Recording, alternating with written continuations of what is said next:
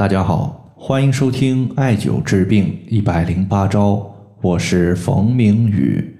今天的话，咱们说一说如何通过食物来消灭我们常见的一些咳嗽情况，比如说干咳、咳黄痰，以及白天没有咳嗽的情况，但是到了晚上咳嗽特别重的问题，和大家呢说一说它的一个食物疗法。咳嗽虽然我们在生活中经常碰到，但实际上呢，它是一个比较麻烦的病症问题。中医认为，五脏六腑皆令人咳，非独肺也。我们的五脏心肝脾肺肾各个脏器，它们一旦出现失衡的问题，都有可能会引发咳嗽。所以说呢，大家也不要认为咳嗽就一定和肺相关。我们常见的咳嗽呢，有三种类型。包括干咳无痰的、咳黄痰的，以及白天不咳但是晚上咳的这几种情况。实际上呢，这几种情况我们用炖梨的方法都可以起到缓解和调治的效果，只是呢要稍微的增加一些小的食物。具体增加什么食物呢？咱们简单的说一说。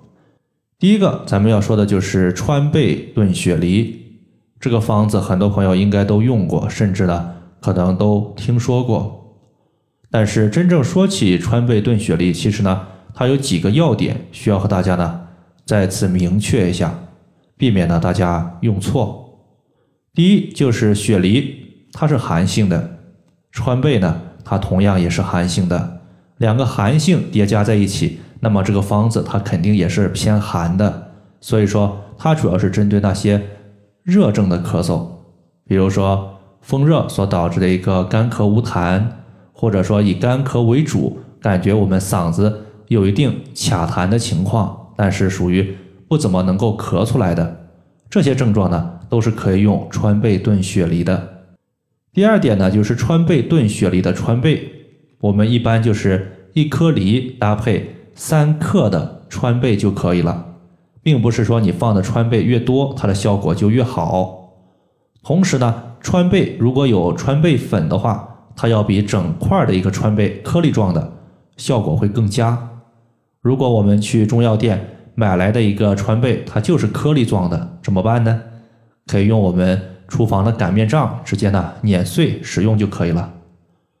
第三点呢，就是我们在炖这个雪梨的时候，一般呢是把雪梨的上五分之一处切开，然后的话把梨核去掉。川贝就放在我们的一个挖空的地方就可以了，然后的话稍微加上一些水，把我们的一个削上去的一个五分之一的盖子再给盖上，最后的话炖半个小时左右就行了。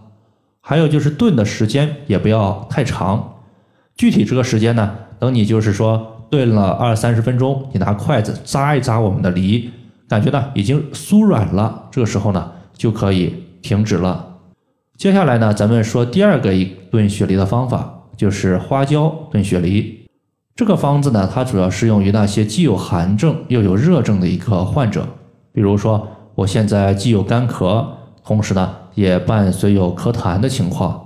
我自己呢，由于不是学医的，我分辨不清楚我的咳嗽它到底属于是哪种类型，是风寒还是风热。此时呢，你用花椒炖雪梨，大多数情况下。都不会错，在这里的话，我强调几个问题。第一个，花椒炖雪梨，我们呢可以用筷子把雪梨的表面插出二三十个小洞，然后每个小洞里面插入一颗花椒，然后的话加入适量的水，直接炖三十分钟，最后的话喝汤吃梨就可以了。花椒的话不用吃。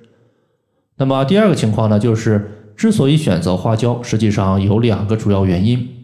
首先，我们的厨房里面基本上呢，如果大家去翻找一下的话，都可以找到花椒，可以说呢取材十分的方便。其次呢，花椒它有温中散寒的效果，而雪梨呢，它有清凉润肺的效果。花椒可以解决寒症，雪梨可以解决热症。所以说呢，这个方法它对于寒热交杂或者说不知道自己是寒是热的一个咳嗽患者。都是可以用的。第三个呢，咱们要说的就是芝麻炖雪梨，炖的方法呢就不多讲了。大家直接把上面川贝炖雪梨的川贝替换成黑芝麻就可以了。这个方子呢，主要是针对那些白天不咳，但是晚上咳嗽情况特别多的朋友。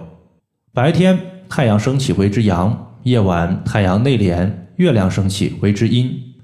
所以说晚上阴气重，此时出现咳嗽的情况，多半呢这些患者伴随有阴液亏虚的情况，尤其呢是以肾阴虚为主。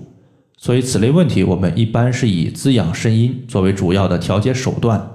那么黑色食物入肾，所以呢，用黑芝麻炖雪梨，其实呢就是为了让黑芝麻滋养我们的肾阴。那么如果你用这个方法呢，感觉它见效比较慢，实际上呢，也可以搭配一些滋养肾阴的穴位，比如说肾经上的照海穴，就是一个非常不错的选择。这个穴位呢，它在内踝的一个下方。好了，以上的话就是我们今天针对咳嗽的一个日常食物调节方法，就简单和大家分享这么多。如果大家还有所不明白的，可以关注我的公众账号“冯明宇艾灸”，姓冯的冯，名字的名，下雨的雨。感谢大家的收听，我们下期节目再见。